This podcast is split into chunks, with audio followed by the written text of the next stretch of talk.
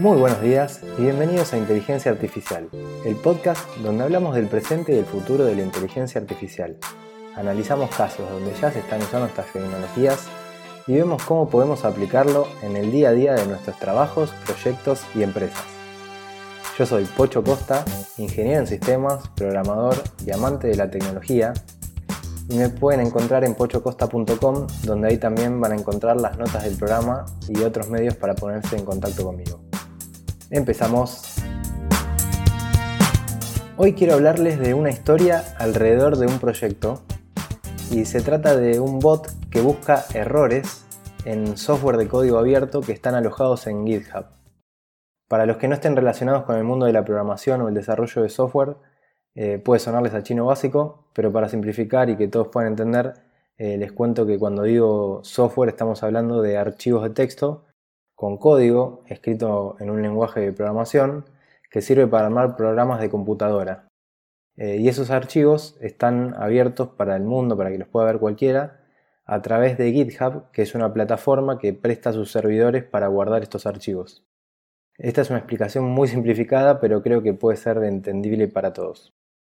Así que bueno, eh, resulta que un grupo de investigadores de distintas universidades crearon un bot que se pusiera a revisar los aportes de código que subían personas a distintos repositorios de, código en GitHub. Eh, estos repositorios eh, tenían que alojar código que, estaba, que esté escrito en un lenguaje de programación particular, en este caso era Java, el lenguaje, y también debía cumplir con algunas otras especificaciones técnicas que ahora no las voy a mencionar porque no son relevantes para lo que quiero explicar, pero les dejo el enlace para los que quieren saber más, les dejo un enlace en las notas del programa para que puedan ver esas especificaciones técnicas. La detección de errores la hicieron usando Travis, que es una plataforma de integración continua que se encarga de compilar este programa y ejecutar pruebas unitarias en los bloques de código y el bot fue entrenado para corregir errores mostrándole ejemplos de cómo humanos habían corregido errores en el pasado. Ahora bien, para lo que la tesis de estos investigadores quería probar, no alcanzaba solo con que el bot encontrara los errores y propusiera un parche para corregirlos, sino que además lo tenía que hacer de manera rápida, para que la solución eh, llegase antes de que una persona otra persona real eh, lo haga eh, y además la corrección debía ser lo suficientemente buena como para que el creador original del programa la acepte y la integre en el código real del programa. Y a todo esto se agrega un tema más a considerar. Los humanos tenemos un sesgo que nos hace pensar que los bots no son lo suficientemente buenos escribiendo código. Entonces, eh, como GitHub, además de funcionar como un repositorio de códigos, también funciona como una red social, lo que hicieron fue crear un perfil falso al que le pusieron un nombre, en este caso le pusieron Luke Esapi, y lo presentaron como un programador junior del laboratorio de investigación de la universidad y le pusieron una foto como si fuera un chico joven, como para mostrarlo así como con ansias de contribuir en un proyecto de código abierto.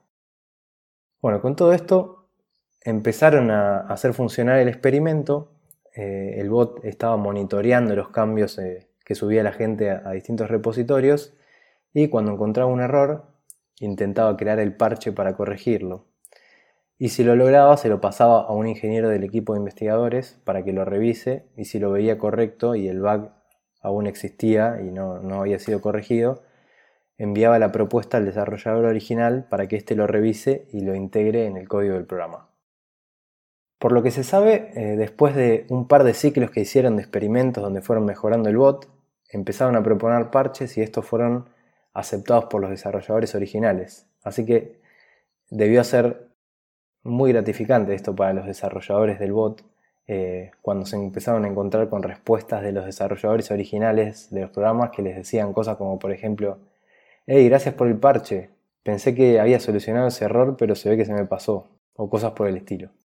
Así que eso debe haber sido muy bueno para ellos. Eh, y bien, este bot se llama Repaynator eh, y la historia está relatada con lujos de detalles por Martín Monperrus, que es el líder del proyecto. Así que les dejo un link en las notas del programa.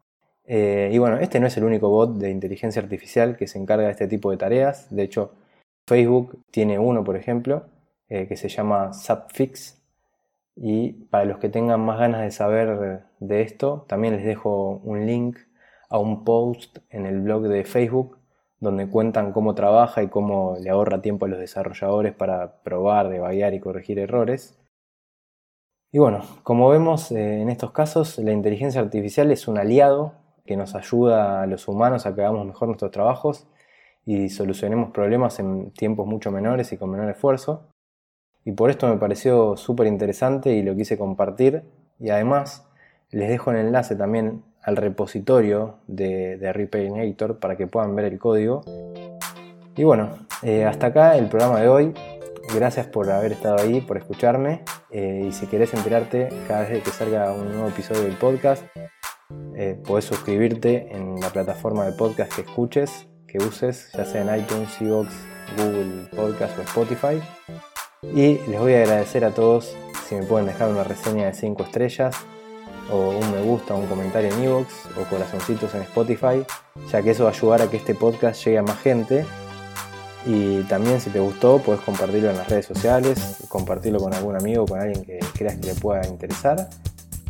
Y bueno, nos escuchamos en el próximo episodio donde seguiremos hablando de este hermoso mundo de la inteligencia artificial.